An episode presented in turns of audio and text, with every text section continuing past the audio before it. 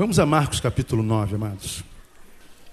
Marcos capítulo 9, eu quero deixar uma palavra com os irmãos para a nossa edificação. Vou aproveitar que a gente está recebendo novos membros aqui. Eu quero mostrar algumas coisas a vocês a partir de Marcos capítulo 9.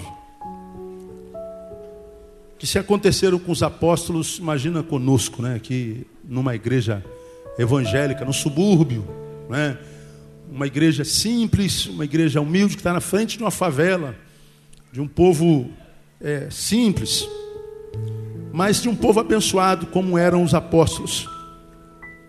Eu quero mostrar para você ah, algumas realidades desse, desse texto, que começa pela cura de um menino epiléptico. E a gente lê essa história em 9, capítulo 9, 17 em diante. Você já achou aí? Amém? Vê se está escrito assim. Respondeu-lhe um dentre a multidão: Mestre, eu te trouxe meu filho, que tem um espírito mudo, e este, onde quer que o apanha, convulsiona-o, de modo que ele espuma, range os dentes e vai definhando. E eu pedi aos teus discípulos que o expulsassem, e não puderam. Ao que Jesus lhes respondeu: Ó geração incrédula, até quando estarei convosco? Até quando hei de suportar? Trazei-mo. Então lhe trouxeram. E quando ele viu a Jesus, o espírito imediatamente o convulsionou. E o endemoniado, caindo por terra, revolvia-se, espumando. Perguntou Jesus ao pai dele: Há quanto tempo sucede isto? Respondeu ele: Desde a infância. E muitas vezes o tem lançado no fogo e na água para o destruir. Mas se podes fazer alguma coisa, tem compaixão de nós e ajuda-nos. Ao que disse Jesus: Se podes, tudo é possível ao que crê. Imediatamente o pai do menino, clamando com lágrimas, disse: Creio, ajuda-me, a, ajuda a minha incredulidade. E Jesus, vendo que a multidão correndo se aglomerava, repreendeu o espírito imundo, dizendo: Espírito mudo e surdo, eu te ordeno, sai dele e nunca mais entres nele. E ele, gritando e agitando muito, saiu e ficou o menino como morto, de modo que a maior parte dizia: morreu. Mas Jesus, tomando-o pela mão, o ergueu e ele ficou em pé. E quando entrou em casa, seus discípulos lhe perguntaram à parte: Por que não podemos nós expulsá-lo? Respondeu-lhes: Esta casta não sai de modo algum, salvo a força de oração e jejum. Então, esse é um episódio que aconteceu aí com, com os apóstolos menino que tinha um, um espírito que provocava mudez. E aqui deixa eu logo tirar aqui de antemão a ideia de que todo mudo é, é porque tem demônio. Né? Todo surdo é surdo porque tem demônio. Não é não. Esse é um caso específico, isolado da realidade. Nós temos aqui é, pessoas deficientes auditivas que nada tem a ver com, com, com, com demonismo nem com trabalhos espirituais. O que esse texto sobre todas as coisas ensina é que é possível que Satanás coloque enfermidade nas pessoas, mas não que todas as enfermidades foi Satanás que colocou. Né? Então, tire logo da cabeça para quem não consegue fazer exegese. No, exegese. no caso desse menino, ele tinha lá um espírito que não só o transformava num deficiente auditivo, como também o jogava no fogo onde ele se queimava, e depois o jogava na água, onde ele tinha a sua queimadura gravada. O jogava no chão e o texto diz que ele babava, espumava, ele convulsionava, ele tremia, ele rangia os dentes. A cena era degradante, não só para o menino, mas para todo o contexto familiar. A família devia passar muita vergonha, muito constrangimento com isso. E como qualquer pai desesperado querendo curar seu filho, levou aonde? Levou para os apóstolos, levou para a igreja. E os apóstolos então chegaram perto do menino e começaram a repreender no nome de Jesus. No nome de Jesus sai, no nome de Jesus sai, no nome de Jesus sai. E o que, que aconteceu? O demônio, diga assim: o demônio não saiu. Mesmo, depois, mesmo, ah, mesmo os apóstolos expulsando. Em nome de Jesus. Em nome de Jesus sai. Ele não saiu. Foram os apóstolos, ele não saiu. Pedro, Tiago, João, eles não saíram. Em nome de Jesus, o diabo não saiu. Quando Jesus chega, o, o, pai que não tinha desistido do filho, a despeito do fracasso dos apóstolos, chega perto de Jesus e diz: Senhor, tem misericórdia do meu filho, meu filho está assim, assim, assim. E eu trouxe aos teus discípulos, os teus discípulos não puderam, não puderam expulsá-lo. Os apóstolos não tiveram como Jesus expulsar esse demônio, como que gente, que tipo de demônio é esse que nem apóstolo expulsa? Aí Jesus, quando tem essa notícia, Jesus tem uma reação interessante. Ó oh, geração incrédula, até quando estarei convosco? Até quando vos hei de suportar? Jesus volta-se para os apóstolos e fala assim: Meu Deus, que gente incrédula. Até quando eu vou ter que estar perto de vocês? Até quando eu vou ter que suportar a presença de vocês? Como quem diz, Senhor, até quando eu vou ter que andar com esse tipo de gente, de crente? Olha Jesus irritado, meu. O que será que Jesus pensa quando está perto da gente, hein, cara? Quando Jesus percebe a nossa, nossa, nossa entrada assim na sua presença, a gente está lá no nosso quarto buscando a sua face. O que será que Jesus pensa da gente? Porque para esses apóstolos ele ficou com raiva. E aí ele diz assim: traga o menino até aqui. E ele pergunta: Você acredita que esse menino pode ser curado? O pai falou assim: Eu creio, mas ajuda na minha incredulidade, como quem diz: Senhor, eu creio, mas eu não sei discernir bem a minha fé, eu não sei se o que eu tenho é fé mesmo, não sei se o que eu tenho não é fé, ou se a minha fé é suficiente para que ele seja curado, porque ele estava já influenciado com os apóstolos. Ora, se os apóstolos, que são apóstolos, não conseguiram, com a fé deles, expulsar o demônio no meu filho, imagina eu que nem apóstolo sou, já diria o pai, não é? Ora, se esses caras não têm fé para expulsar esse demônio, aí o senhor me pergunta se eu tenho fé. Eu falei, eu não sei, eu acho que eu tenho, mas se eu não tiver, me ajuda na minha incredulidade. Aí Jesus fala assim: não, a tua fé dá. Aí Jesus volta-se para aquele demônio e diz assim: sai e ele sai. Os apóstolos chegam perto dele e falam assim: Senhor, por que, que a gente não conseguiu com esse demônio? Aí Jesus diz assim: É porque essa casta é uma casta especial. Essa não é uma casta qualquer, não. Ele está dizendo assim: nem todo demônio é igual. O que ele está dizendo é que há demônios e demônios, há agentes espirituais do mal de todas as instâncias. Essa casta aqui é uma casta superior. E essa casta não sai à força de oração e de jejum. Aí quando os cristãos leem esse versículo aqui, eles acham que o jejum é só o jejum do pão, da carne. Eles acham que a oração é só o do monte. Ora, esses apóstolos, eles estavam descendo da experiência da transfiguração. Jesus se transfigura diante deles. Acabei de pregar uma série de sermões sobre esse texto agora, domingo passado, quarta-feira passada.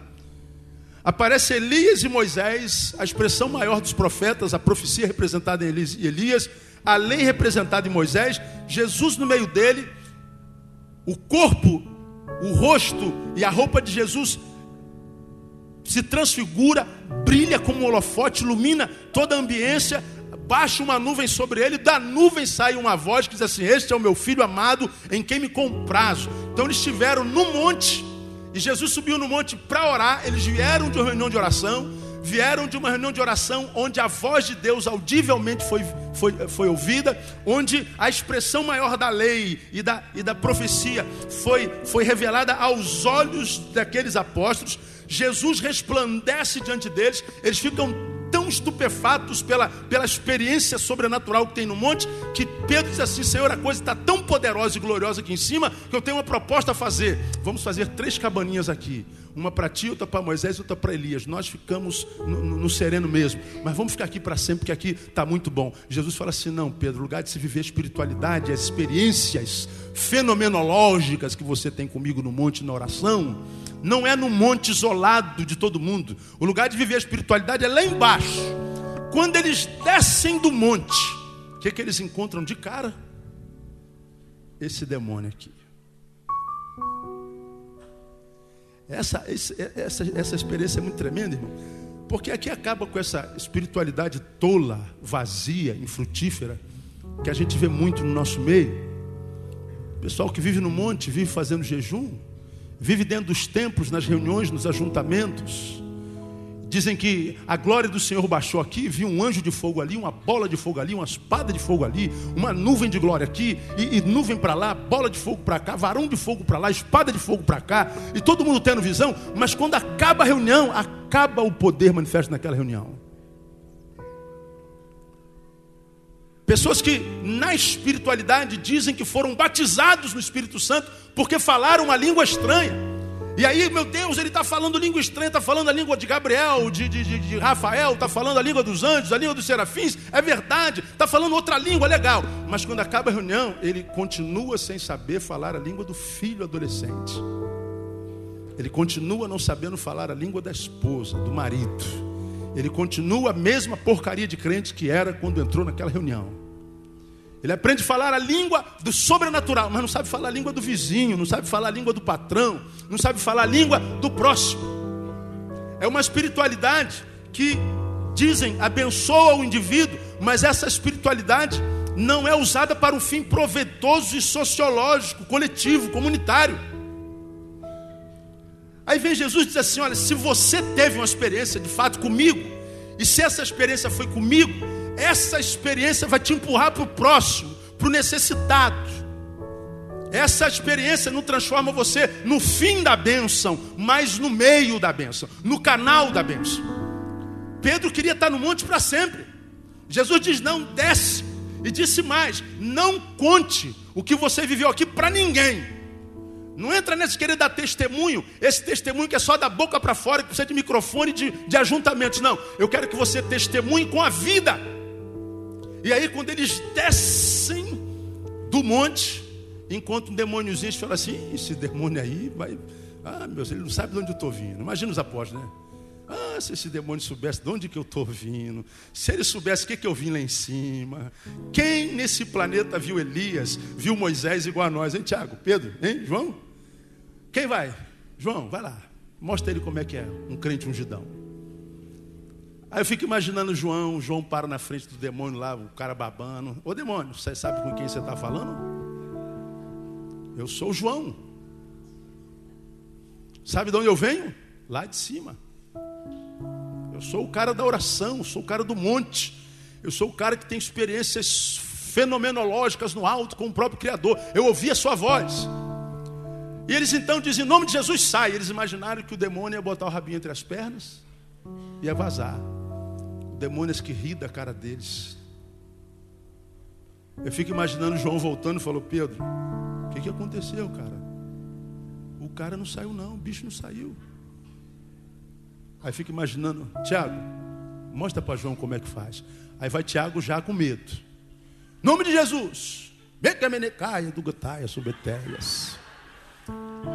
Aí o demônio fala assim: Eu não entendo essa língua aí, não, filho. Aí, em vez do demônio botar o rabinho entre as pernas, quem bota o rabinho entre as pernas? Tiago.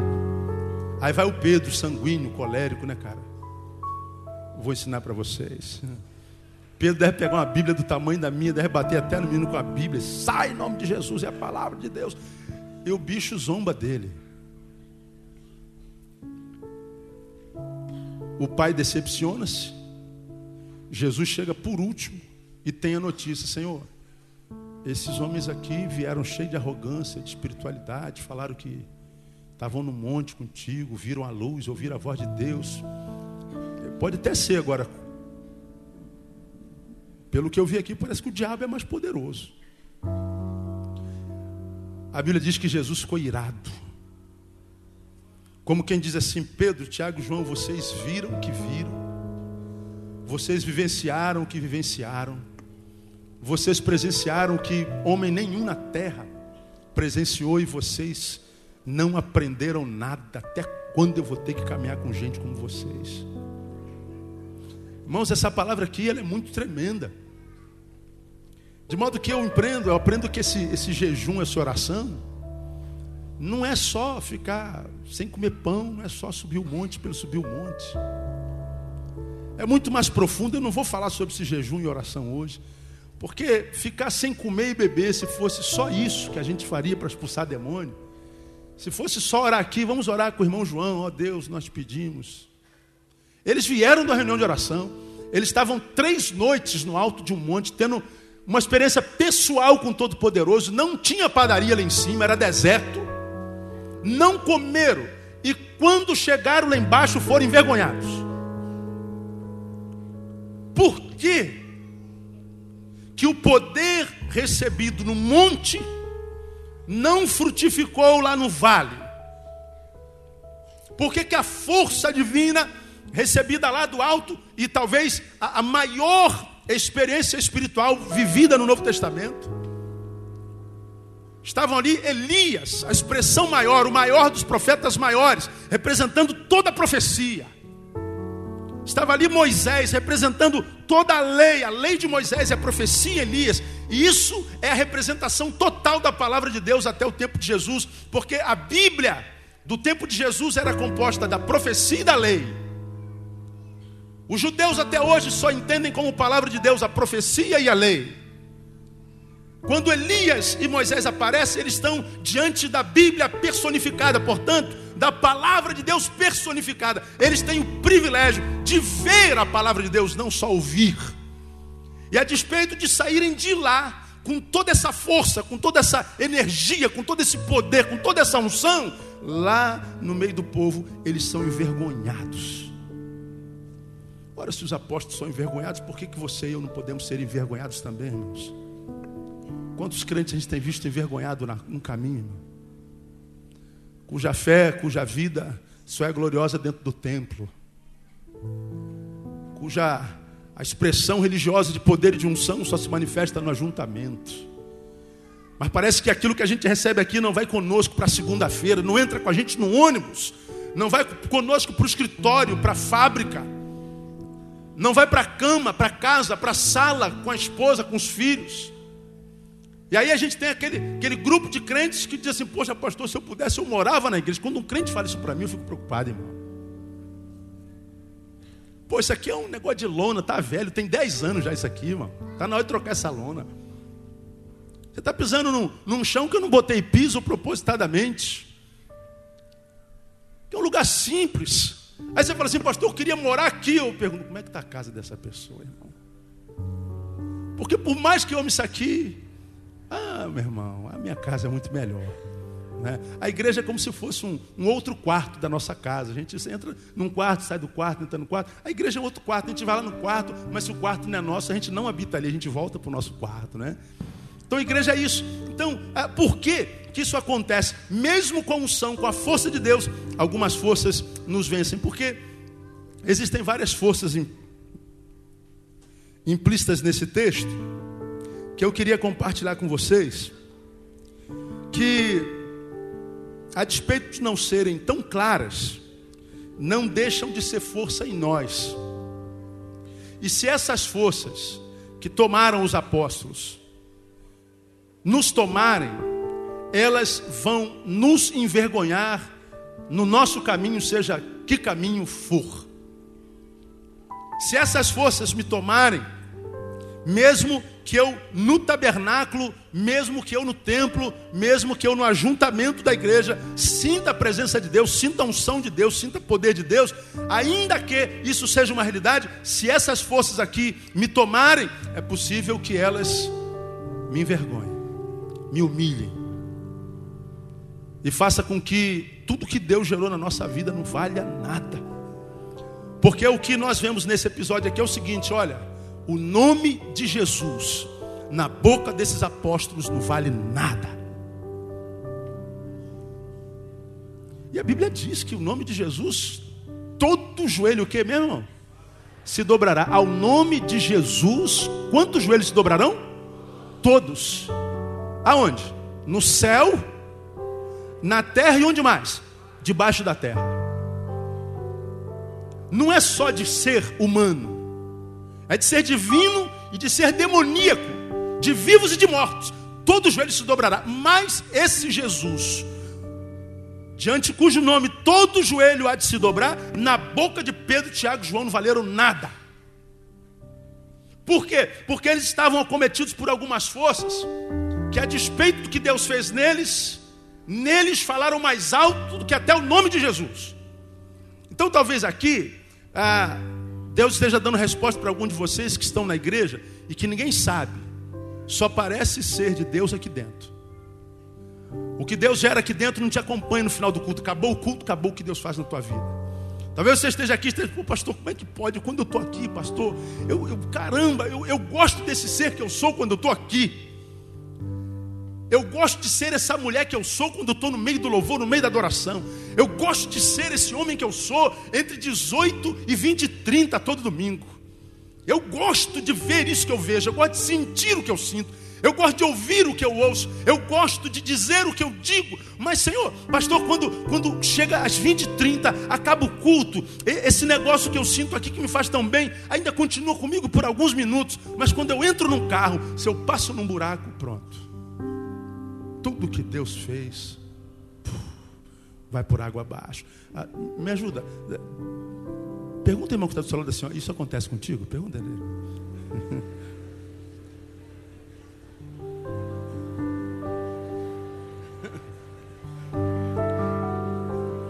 Teu carro novinho, meu. Pô, tu parcelou em 112 vezes o carro.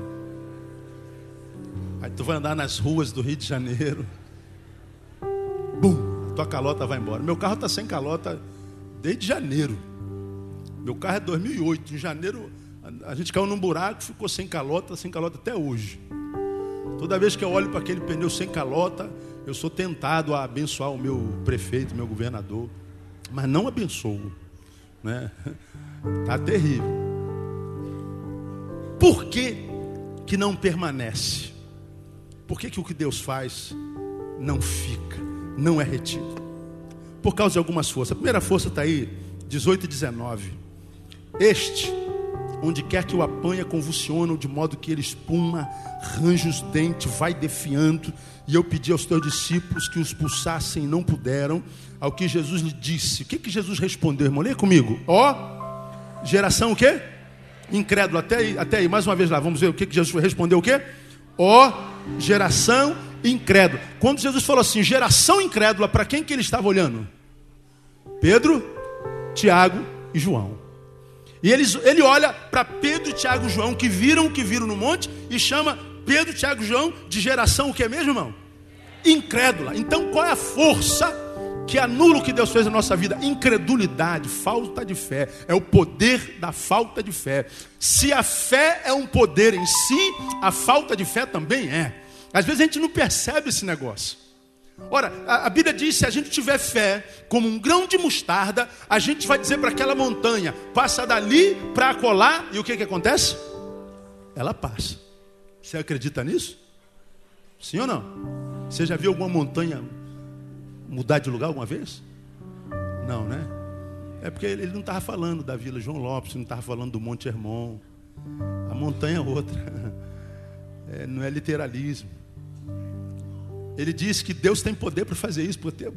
O profeta diz que ele pega todos os montes da terra e os pesa numa balança de precisão. Diz Isaías, né? Pega o Himalaia, pega o Everest, pega o Pico da Água Branca, junta tudinho, bota numa balança de precisão, aquela que mede, é, é, pesa ouro, miligramas de ouro.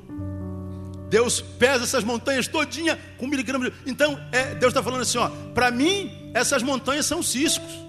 Se eu fizer assim, ó, a montanha acaba. Ele tem poder para isso. Só que a nossa montanha, essa mesma montanha para nós não é um cisco. O Himalaia para mim para você é o Himalaia. O pico da água branca é o pico da água branca. Então não é tão simples assim. Agora, existem nas nossas vidas problemas que são as nossas montanhas, são as nossas adversidades. E o Senhor está dizendo assim: ó, seja qual for o tamanho da tua montanha, seja qual for o tamanho do teu problema, Deus está dizendo assim: ó, se você crer, você vai dizer para esse problema: sai daqui e vai para onde você quiser, esse problema sai no nome de Jesus. Fica mais fácil de acreditar ou não? Fica. Mas por que, que alguns de nós dizem para o problema, para nossa montanha, a montanha não sai? Porque se de um lado ele diz assim, eu preciso ter fé para dizer para a montanha sai, ele está dizendo, se eu não tiver fé, a não fé é um poder tão grande quanto a fé. Ele está dizendo que a não fé é o antagonismo, é o antagônico da fé. Se a fé é aquilo que me faz mover as coisas imovíveis, se a fé me faz ver as coisas invisíveis e crer nas coisas incríveis, por outro lado, a não fé é o que transforma as impossibilidades naquilo que elas são impossibilidades. Você sabe o que é a não fé? A não fé é simplesmente o destronamento de Deus na nossa vida. Porque se eu creio que Deus pode mudar uma montanha de lugar pela minha fé, quando eu não creio, eu estou dizendo assim: Deus, tu não podes. Não tem aquela música, Joel, o meu Deus é o Deus dos impossíveis? O meu Deus é o Deus dos impossíveis. Essa música é linda, canta aí. Jeová Jireh, Deus da provisão. O grande é Deus Todo-Poderoso. Aí ele começa a falar desse Deus, ó.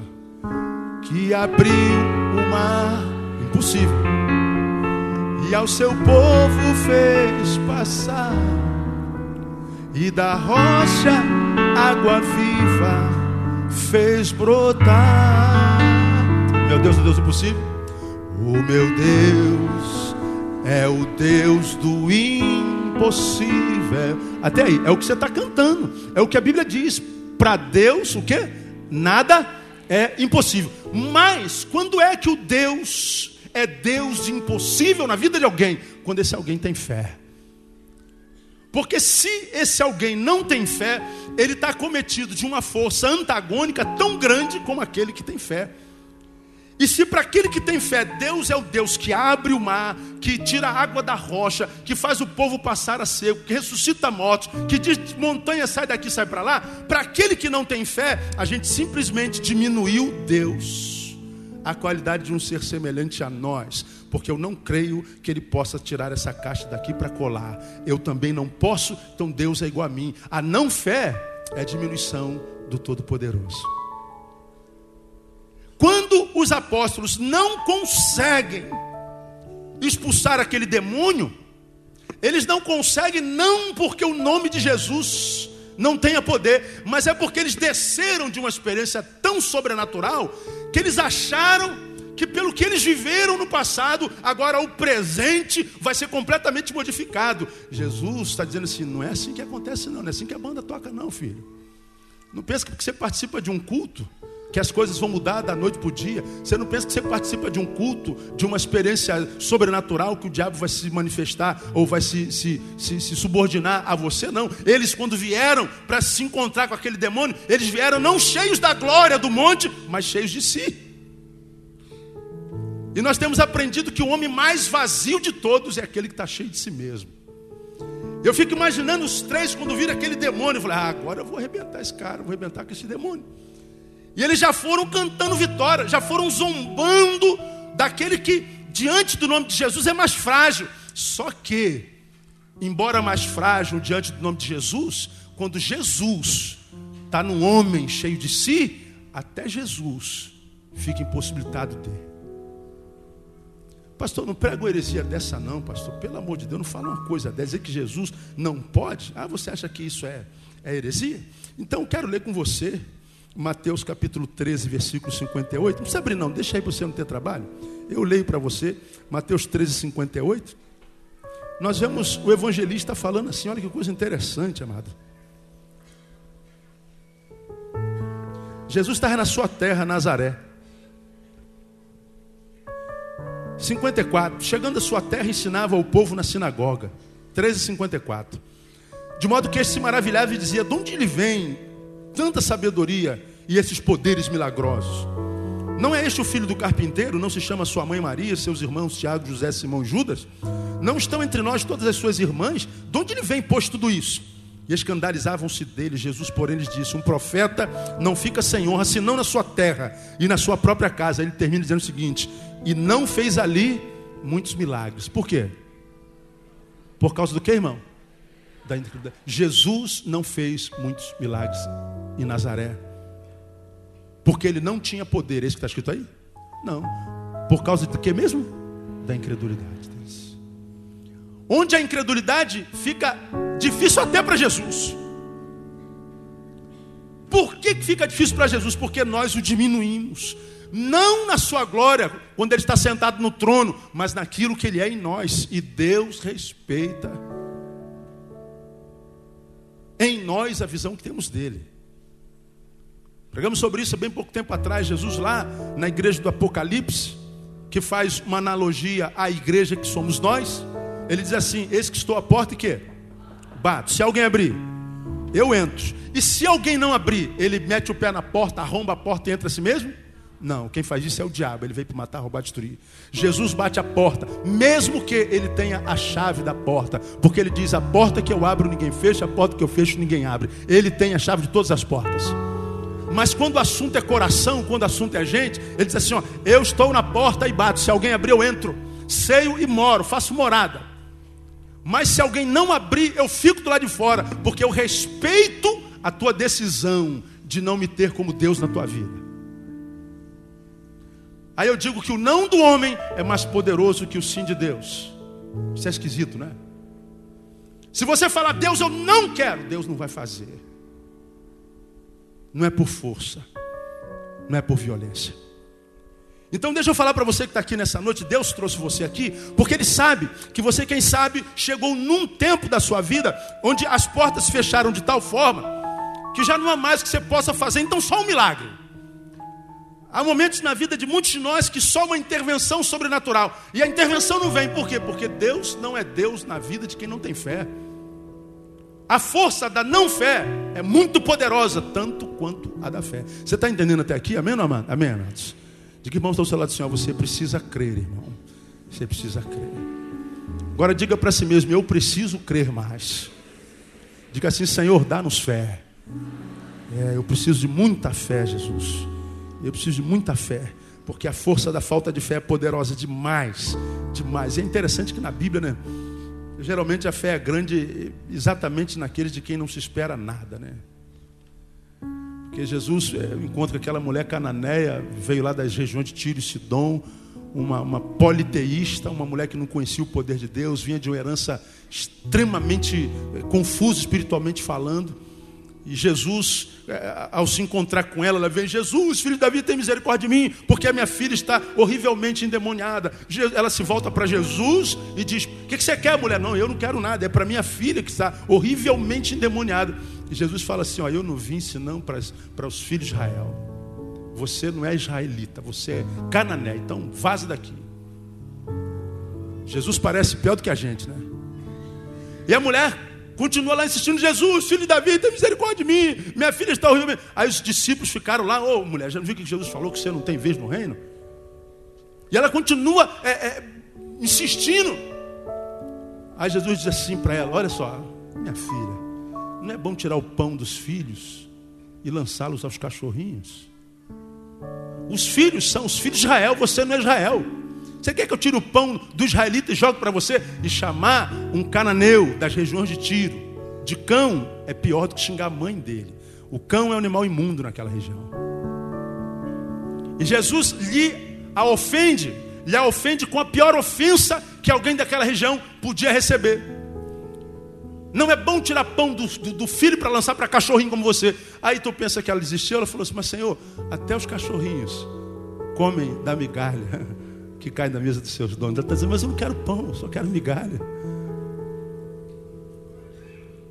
Aí diz o texto que Jesus vira as costas para ela. E ela, Jesus, tem misericórdia. Ela se prostra e adora. Aí quando ela, quando, ele, quando, quando ela convence Jesus que o coração dela é, é, é, deseja mais a, a Deus do que a sua própria bênção, Jesus olha para aquela mulher e fala assim: mulher, grande é a tua fé.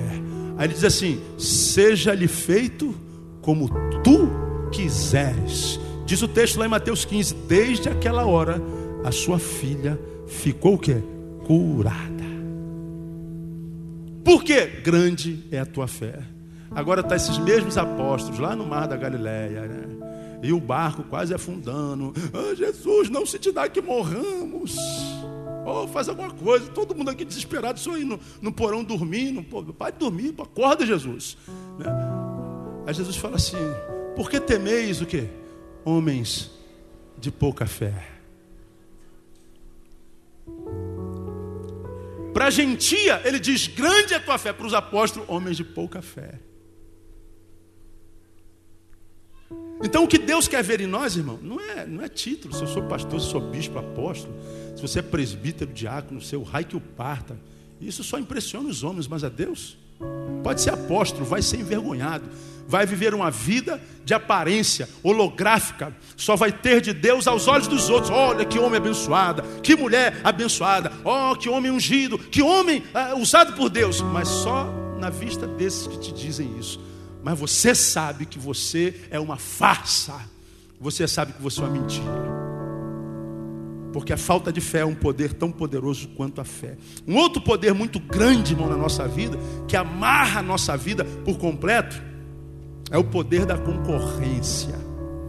Essa ideia de querer competir o tempo inteiro, de querer sobrepujar o todo, o outro o tempo inteiro. Porque, irmão, se eu estou aqui nessa, nessa, nessa experiência, e vejo o diabo tirando onda com a minha cara, todo mundo vendo. Ó Senhor, o pastor Neil não conseguiu, o diabo tirou onda com a cara dele. E, até aí tudo bem. Agora, quando Jesus olha para mim e fala assim, Neil, até quando eu vou ter que suportar gente como, como você, cara? Deus, imagina Jesus falando na tua frente, Joel, até quando já vou ter que te encarar gente da tua laia? Deus, até quando eu vou ter que suportar isso? Tá louco, eu, eu, eu morri de depressão, dava um tiro na cabeça. Olha o que, que o meu Deus, o meu mestre está falando de mim. E olha que eu acabei de vir do monte. Eu não só sou envergonhado pelo diabo, como sou rejeitado por Deus. Por que isso acontece? Força da concorrência, porque se eu vivo um negócio desse, eu ia morrer de vergonha. Ia tomar uma postura diante da vida. Agora, veja o que, que acontece logo após esse evento. Porque os três foram envergonhados, a, a gente pensa assim, né? Pô, cara, vamos sentar aqui, vamos rever nossos valores aqui. Aí se sou eu, imagina, eu, eu, Denilson e, e, e Isaías, envergonhado pelo diabo, hein, Denilson? Eu ia sentar vocês dois aqui, mas, pô, Isaías, pô, brother, o que, que aconteceu com a gente aí, meu? Que vergonha, a igreja toda viu a gente pagando mico lá. Jesus envergonhando a gente. Acabou, acabou nosso ministério. A gente tem que tomar alguma coisa. Porque, vamos, vamos rever nossos valores. A gente ia conversar sobre o fenômeno. Olha o que, que eles fizeram. Vem versículo, versículo 30. Olha, olha os apóstolos, irmãos. Depois, tendo partido dali, passaram pela Galiléia e ele não queria que ninguém soubesse. Porque ensinava os seus discípulos, dizia: O filho do homem será entregue nas mãos dos homens que o matarão, e morto ele, depois de três dias se surgirá. Mas eles não entendiam esta palavra e temiam interrogá-lo. Chegaram a Cafarnaum, olha só essa história. Estando eles em casa, perguntou-lhes: Que estáveis discutindo pelo caminho? O que vocês estão discutindo no caminho? Mas eles se calaram porque pelo caminho havido discutido entre si o quê? Quem deles era o quê? O maior.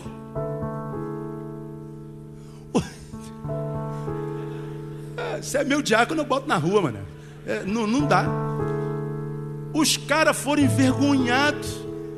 Eu devia estar andando para Cafarnaum falando assim, cara, eu estou morrendo de vergonha, meu. Nós precisamos. Aí os caras. Ô Pedro, Tu sabe que no reino a minha poltrona vai estar mais próxima do trono do que a tua, tu sabe disso. Meu galardão, mas por que? Por que, Tiago? É, porque eu, eu sou é, charado irmão de Jesus, Tiago.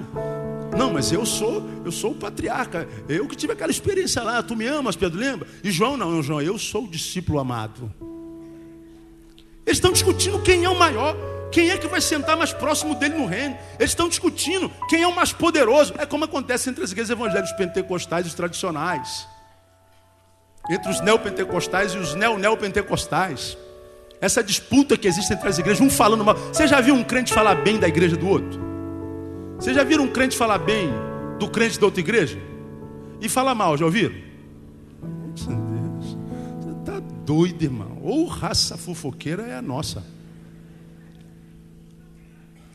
Tem gente que vem aqui, senta no culto e fala mal de tudo. Quando sai daqui, pode se converter um milhão de gente. Vocês viram que o pastor não usa gravata? Vocês viram que a linguagem dele é bem contemporânea? Ele não fala aquelas palavras de pastor, não parece pastor. Aí o cara sai falando mal de tudo, miserável. E ele vem na igreja só para falar mal. Mas ele apaga a luz do outro com qual intenção? Digam vocês. Para fazer a dele brilhar. Sua igreja fala língua estranha? Sua igreja tem culto de libertação? Não, minha igreja tem um motoclube. Está amarrado, isso é Babilônia. Lá é o portão largo, aquela igreja é o portão largo. Aí fica disputando, irmão, crente com outro. Irmão, para aguentar crente só Jesus. E, e até Jesus às vezes não aguenta. Você viu aqui? Porque os caras foram envergonhados, mas está lá os crentes competindo. Quem é o maior? Irmão, deixa eu falar uma coisa para você aqui. Enquanto você tiver prazer em denegrir um irmão, você está mostrando para Deus o que de fato há dentro de você.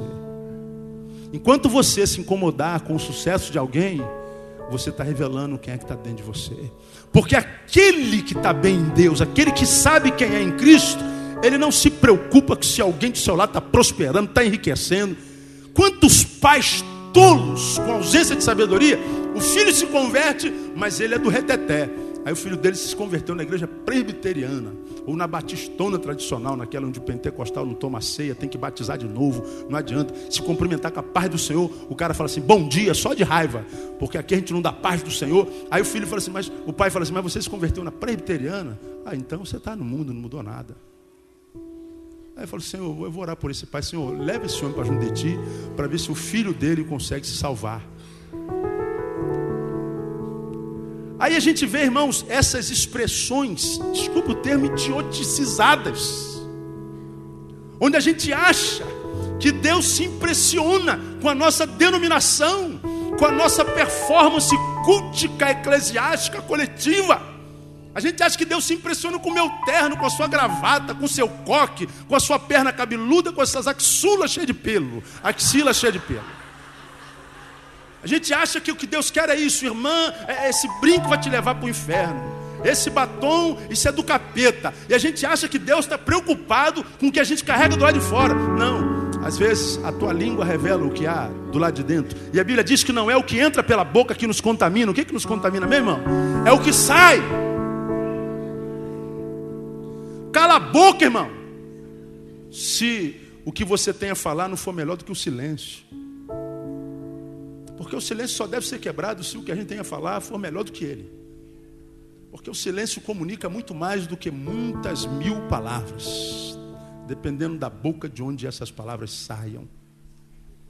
E esse texto diz que essa força da concorrência está enraizada dentro de nós. Ela está aqui dentro de nós. A gente está querendo se comparar o tempo inteiro. A gente está querendo mostrar que o outro é pior do que nós o tempo inteiro. A gente está querendo mostrar o quanto o outro é ruim o tempo inteiro. A gente consegue ver o cisco no olho do irmão, mas não consegue ver um caminhão no nosso nariz. E a gente não sabe por que, que a vida fica essa vida mentirosa.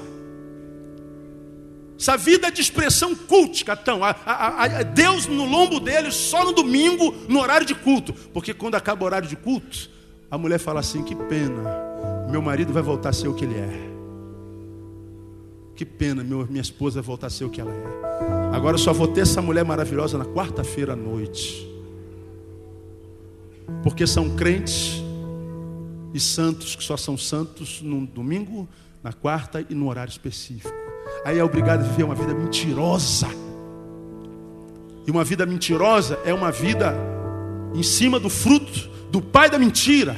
Uma, fruto, uma vida em cima do fruto do pai da mentira é uma vida diabólica. Muita gente no reino de Deus vivendo em nome de Jesus uma vida diabólica, mentirosa. Muita gente no reino de Deus vivendo uma santidade diabólica em nome de Jesus. Porque a vida dele em Deus só tem aqui na hora do culto. Mas não acontece no trato. E esse texto me diz, irmão, só existe uma forma de vencer o poder da concorrência. Está no versículo 35. E ele sentando chamou os doze e lhes disse: Se alguém quer ser o primeiro, já que vocês estão querendo os primeiros lugares, então se alguém quer ser o primeiro, ele será o quê? O último de todos e o servo de todos. Quem é o maior no reino de Deus? quem serve mais, não é quem tem mais servos.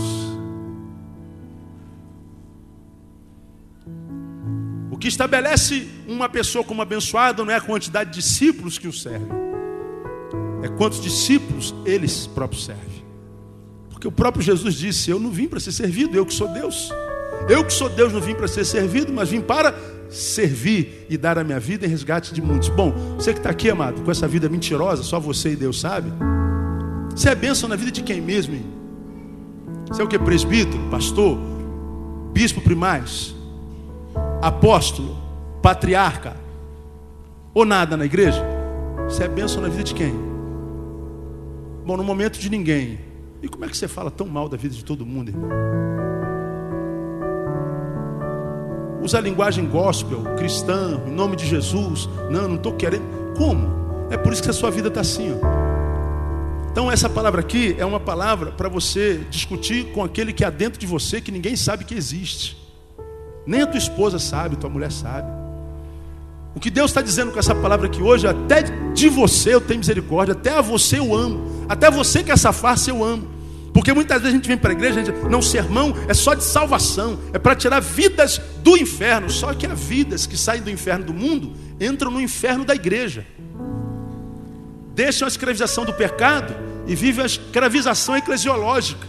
E a escravização eclesiológica é pior do que a escravização do pecado. Como, pastor? Simples. Porque quem está no mundo quando ouve a palavra, ele sabe que ele é um escravo. Falei, meu Deus, essa palavra está iluminando meu entendimento. Eu sou escravo do pecado mesmo. Eu quero Jesus. Aí ele aceita Jesus, está livre do pecado. Aí ele cai dentro de um lugar dogmático, performático, cheio de podes e não podes, estabelecido em cima da, da, da, da filosofia do, do, do, do, do, do causa e efeito. Então ele é, sai de um inferno, entra outro, no inferno de regras regras, regras, e ele vai cumprindo a regra, dizendo assim: olha, se estão me ensinando que o evangelho é só regras, pode, não pode, eu estou não podendo tudo que não pode, e eu só posso tudo que pode, então eu estou cumprindo a regra direitinho. Aí você diz assim: Senhor, tu estás te agradando de mim, não está? Aí Deus não fala nada, o silêncio de Deus te massacra. Aí você cumpre todas as regras, mas você não é feliz. Aí você cai na desgraça de ter que mentir até para si mesmo. Não, eu sou feliz. Eu sou feliz. Eu sou feliz. Em Jesus eu sou feliz. Quem é de Jesus é feliz, amém, irmão? Eu sou feliz. Diga isso para o homem que está dentro de si, quando você estiver com a tua companheira insônia no final da noite no travesseiro. Porque dizer para o outro é mole. Dizer para o Flavão, Flavão, pastor Neu é muito feliz, viu, Flavão? Ô, Bruno, pastor Neu é muito feliz. Viu, esposa do Bruno? Eu sou muito feliz com a minha mulher. Meu casamento é uma benção. Olha lá, minha mulher. Olha lá, cansada, igual a mim. Rodou 400 quilômetros. Mas nós somos muito felizes. Aleluia. É fácil. Agora, olha lá no olho da tua mulher e fala assim: amor, você é feliz comigo? Pergunta isso para tua mulher. Pergunta para o teu marido.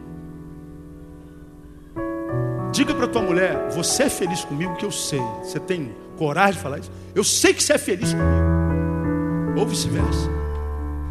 Se não dizer que é feliz aos olhos dos outros. Aí Deus está falando assim: você não precisa viver essa mentira que você conta para si. Você pode viver a verdade do reino de Deus. Se você vencer a força da concorrência e da não fé. Termino. Aí tu fala assim: agora eles aprenderam, não aprenderam, pastor? Será que eles aprenderam? Será que os apóstolos agora, né? Tomam na cara do diabo, rejeitado por Jesus, ainda estão disputando quem é maior. Aí a gente fala assim: agora eles aprenderam. Aprenderam? Vamos continuar. Termino aqui. Versículo 38. É, vamos ler o 36. Então tomou uma criança, pô-lo no meio e abraçando-a disse: Qualquer que em meu nome receber uma dessas crianças, a mim me recebe. E qualquer que me recebe a mim, recebe não a mim, mas aquele que me enviou. Disse-lhe João: Mestre, ó, o cara não estava prestando atenção. Mestre, vimos um homem que em teu nome fazia o quê? Expulsava demônios. Olha para cá. O que, que eles não puderam fazer há 10 minutos atrás? Expulsar demônios. Aí Jesus está com a criança no colo. Aqui, gente, aqui. Vocês estão querendo saber quem é o mal no reino dos céus? Aqui, tá vendo essa criança aqui? Se vocês não evoluírem ao ponto de se transformarem como essa criança aqui, nem no reino dos céus vocês entram. Aí João interrompe, Senhor, Senhor, ó, eu estava andando por aí, olha lá, vimos um homem em teu nome que expulsava demônios e nós lhe proibimos. Por quê? porque não nos seguia.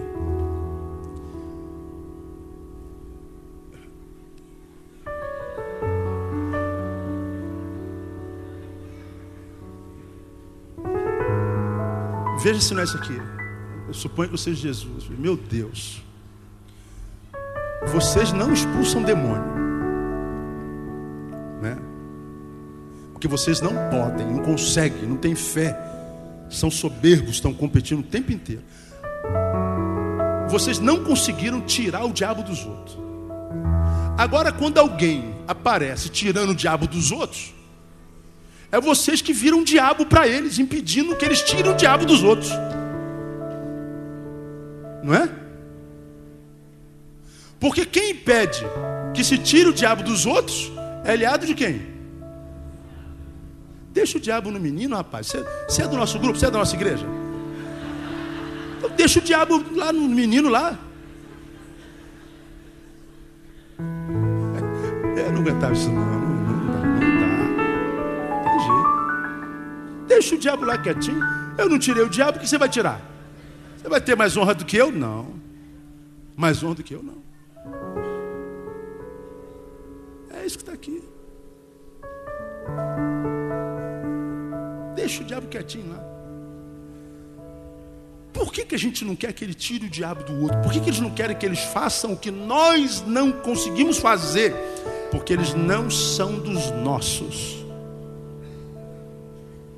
Isso é divisão, isso é a força da divisão. Espírito de divisão. A gente só consegue aceitar quem é igual a nós. Para nós, de Deus só é quem é igual a nós. Só faz a obra de Deus quem faz igual a nós. Só é cheio do Espírito Santo quem se veste igual a nós. Só é cheio do poder de Deus quem fala igual a nós. Só glorifica o Senhor quem vai para o lugar onde nós glorificamos. Porque se for diferente de nós, é do diabo. Isso aqui demonstra nesses apóstolos não só incredulidade, soberba querendo mostrar quem é o maior, quem é o menor, como também incapacidade de aceitar as diferenças e os diferentes. É a força do espírito de divisão. Eu me lembro de uma, de uma ilustração, o pastor disse que teve um cientista, é uma história. O cientista colocou um, um cão e um gato dentro de uma jaula para ver se eles conseguiam conviver em paz. Aí voltou, três dias depois, estava o gatinho deitado no colo do cachorro, os dois dormindo. Aí quando o cientista chegou, acordou, eles estavam batendo um papo, nós estávamos conversando, o mundo dos gatos, o mundo dos cachorros, a gente estava se entendendo. Aprenderam a viver juntos. Depois ele evoluiu, botou lá um, um, um alce e um leão, um é predador do outro. Botou depois de dois dias. Aí conta a história que, mesmo o leão com fome, vendo alce, uma, um prato fabuloso, o Alce bateu um papo, eles chegaram dentro do. rugiram um pouquinho, discutiram, mas chegaram dentro do comum. Quando voltaram, estava o Alce orando pelo leão, para Deus matar a fome dele de outra forma. Se entenderam. Depois botou um coelho e um leopardo. Se entenderam. Por último, botou um batista e um pentecostal. Quando voltou, não teve sobrevivente, mano. Matou todo mundo.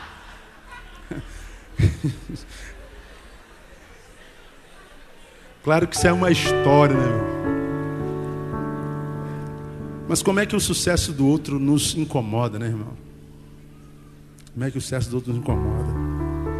A gente trabalha com tribo urbana, a gente está no tribal genereste, essas coisas todas, a gente, a gente anda por esse mundão de meu Deus de moto para lá, a gente vê como é que algumas pessoas olham para a gente assim, você não tem cara de crente. Não fala, Aí eu olho para ele também não falo, mas digo, não tem cara, mas sou. E você que tem, não é? né? Tem essas coisas aí no caminho. A gente acha que, de fato, Deus vai. Filho, você está aqui diante de mim, tô. Qual era o teu veículo de transporte? Ah, eu tinha um Fusquinha, Senhor. Ah, então você entra. E você? Eu tinha uma moto, Senhor. Então sai. Qual era a tua aparência? Ah, Senhor, eu fazia barba todo dia. Eu já não tinha barbicho, então vaza. A gente acha que Deus vai julgar por isso.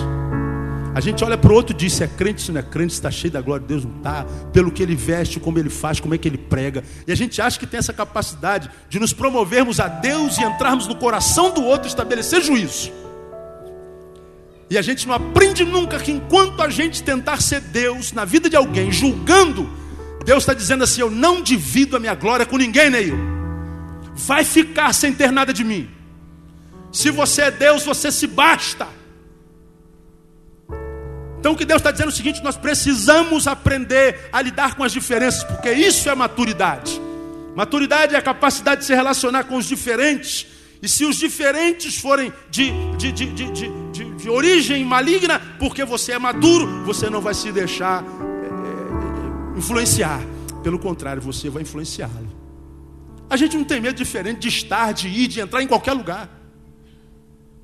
A gente estava tomando um café na, na Brasil, indo para lá, aí tudo de couro preto, tudo de capacete, a gente bota a touca, frio louco, a gente bota aquela touca ninja. E dá medo, dá medo, tem que dar medo, dá, eu sei que dá. Aí eu vejo o pastor Napoleão, meu amigo pastor Napoleão tomando café. Aí eu chego pertinho do pastor Napoleão, aí a carteira dele estava no bolso, eu peguei a carteira dele, ele não viu. Botei a carteira dele no bolso, ele não viu. Eu falei, se eu tivesse duro, Deus já tinha me abençoado aqui hoje. Aí eu falei, homem, rapaz, peguei sua carteira da tua bolsa, botei no teu bolso, você não viu nada. Neil, você está aí? Ele me olhou de cima a baixo. Não, sou eu mesmo, pastor. Pode crer, sou eu. Aquele que já pregou na sua igreja, no seu casamento, aquela coisa toda. Eu falei, está indo para onde? Eu estou indo. Que bando de motociclistas. vai lá, Neil. Se infiltra no meio deles. Aí eu falei, não, eu não me infiltro no meio deles, eu sou um deles. É diferente. E quando nós somos de Deus, nós somos cidadão de qualquer terra, irmão. Porque a Bíblia diz que onde pisar essa terra, o Senhor está dizendo, vuludei é vosso termo. E aquele lugar virá santo pelo poder do santo que habita em você. E você vai abençoar aqueles não santos em nome de Jesus. É como Jesus é prostituta que entrou numa de lavar o pé dele. Os fariseus que pareciam ser não sendo, olham para ele e dizem assim: se este homem fosse de Deus, ó, julgando Deus. Se este homem fosse de Deus, ele não era de Deus, ele era Deus. Mas os cegos religiosos não conseguem discernir nem Deus no homem, nem homem em Deus. Se esse homem fosse de Deus, saberia quem é esta que toca nele. Jesus sabia ou não sabia? Sabia.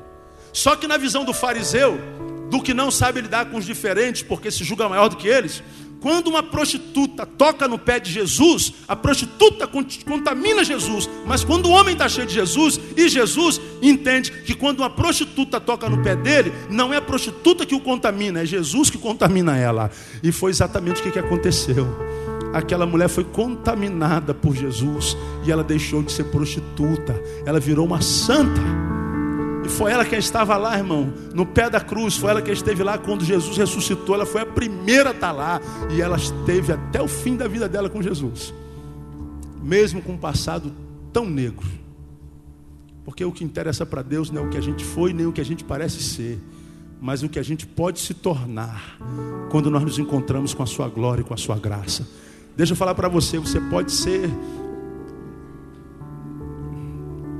Eu ia falar o cocô do cavalo do bandido, mas eu não vou falar. Você pode ser isso aí. Mas o Senhor está dizendo assim: olha, eu amo você. Porque mesmo com esses apóstolos aqui, ó, porcarias, ele mudou a história da humanidade. Jesus pode usar você e mudar a história da tua vida, mudar a história da tua família, mudar a história da tua empresa, mudar a história da tua igreja, mudar a história da tua cidade, porque é o poder dele na tua vida e não a tua vida só nele. Agora, quando é que isso acontece? Quando eu creio, quando eu entendo que a não fé é uma força muito grande.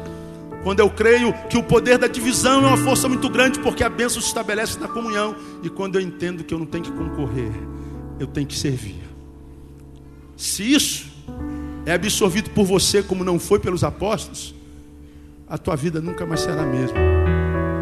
Nunca mais. Depende de quem? Nem de Deus, nem do diabo.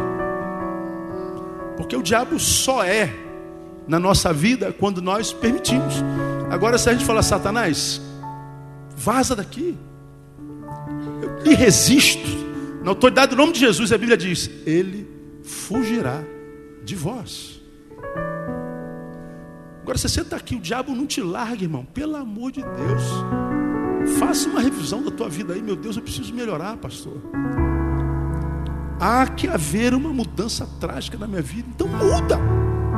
Faz o que lhe compete, que aí Deus vai ser Deus na tua vida, porque se você não fizer, vai continuar sendo esse crente que você é. Ah, eu sou crente há 30 anos, lamento, irmão, lamento. Porque em 30 anos você não conseguiu ver vida de Deus na sua vida. Como eu preguei bem pouco tempo atrás, né? Você sabe quem foi o avô do tio, da irmã, da cunhada de Mefibosete. Você sabe quem foi? Eu faço, não sei nem quem é Mefibosete agora, eu nem lembro. Eu sei quem foi a irmã da vizinha, da tia do pai de Labão. Ah, tu sabe, irmão? E daí? Você sabe o que é teologia, pastor? Sabe quem é Deus? Sabe o que é escatologia? Eu não, e você? Eu sei, e daí? Saber o que você sabe tem ajudado no que? Na qualidade de vida enquanto ser humano na tua vida. Nada, pastor. Então para de saber e passa a ser, irmão. E você vai ver que o Senhor será também. Porque se você não guardou nada, lembra só disso. A não fé destrona Deus na tua vida, ele deixa de ser Deus. Se ele não é Deus, mesmo que você fale o nome dele, Satanás vai envergonhar você como envergonhou os apóstolos. E Satanás não foi posto nesse mundo para te envergonhar. Ele foi posto no mundo para ser vencido por você e por causa daquele que habita dentro de você.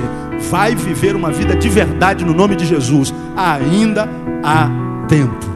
Receba essa palavra se você quer mudar. Amém, amado? Quantos recebe essa palavra no Senhor? Então aplauda ele bem forte porque ele diz. Aleluia.